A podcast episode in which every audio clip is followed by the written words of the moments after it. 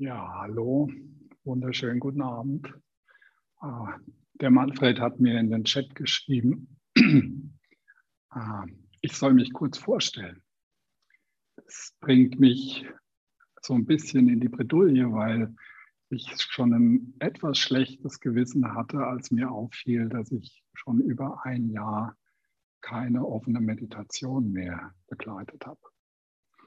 Hm, also ich bin der Hokai ich lebe in Deutschland und ähm, komme gerade vor zwei, drei Stunden sind wir, Pia und ich, aus der Altbäckersmühle zurückgekommen.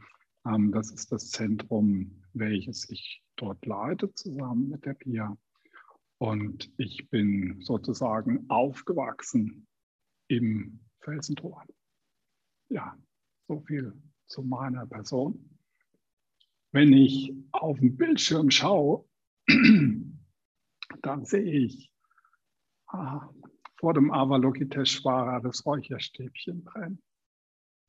Und auch bei mir, hinter mir, beim Manjushri, ist ein Räucherstäbchen, welches ich operiert habe. Und um das Ganze komplett zu machen, habe ich hier auch so eine Räucherschale und Räucherwerk. Und ich hatte vorhin schon eine Kohle angemacht, sodass, wenn ich jetzt hier das Räucherwerk offeriere, es auch direkt losgeht.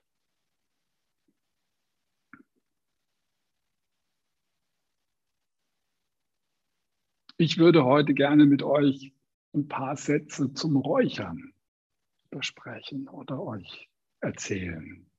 Ich lese zurzeit ein Buch von Christian Rätsch. Das heißt, der Atem des Drachen. Und in diesem Buch beschreibt er eben bestimmte Sorten an Räucherwerk, aber er beschreibt neben diesen Dingen auch die Ursprünge, Ursprünge von Räucherwerk und den Traditionen, die damit verbunden sind. Mich hat natürlich primär mal so das interessiert, was in China und in Japan dazu erforscht wurde. Und da ist es so, dass wohl um 600 vor Christus man tatsächlich davon ausgehen kann, dass es erwiesenermaßen so ist, dass geräuchert wurde. Und das hat man festgemacht an dem Umstand, dass eben Laoze auf verschiedenen Darstellungen auf einem Kranich reitend abgebildet ist. Auf diesem Vogel fliegt er in den Himmel zu den Unsterblichen oder zur Insel der Seligen. So war die Vorstellung der Daoisten damals. Und der Legende nach ernährt sich eben dieser Kranich vom Weihrauch. Und dieser Weihrauch wird eben im alten China als Atem der Drachen bezeichnet. Ich finde das ein wunderschönes Bild. Atem der Drachen. Und es motiviert mich direkt, hier einen weiteren Atemzug zu offerieren. Die alten Chinesen räucherten sowohl in ihren Tempeln als auch in ihren privaten Häusern. Der Weihrauch hatte die Funktion, dass er sozusagen die Gegenwart der Götter sicherstellen sollte. Und gleichzeitig sollte das Räuchern einen Schutz vor ungünstigen Kräften bewirken. Es ist aber auch beschrieben, dass eben Räucherwerk eingesetzt wurde bei erotischen Ritualen. Und ebenfalls wurden aphroditische Genüsse verbrannt.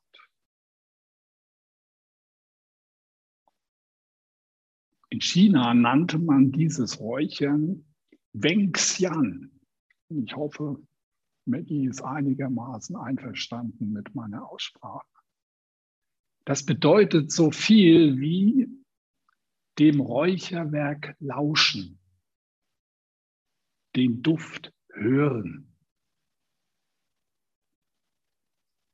Und im Zusammenhang mit Zazen spricht Meister Hongqi vom Duft der heiteren Gelassenheit.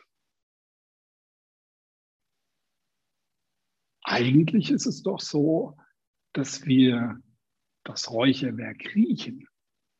Und vielleicht, wenn wir ganz nah dran sind, schmecken wir auch ein bisschen was davon auf der Zunge. Aber hören können wir dem Räucherwerk zuhören, ihm lauschen?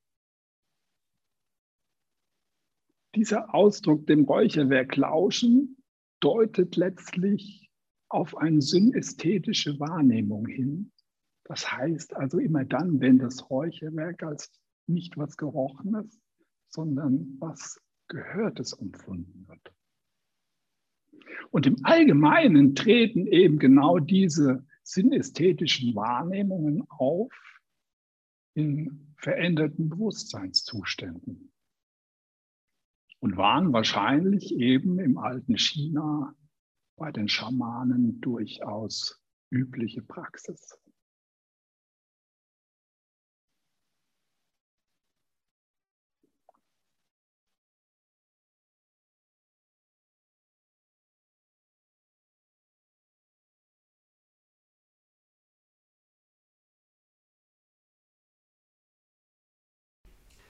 Ja, ich fürchte, Hocker ist rausgefallen.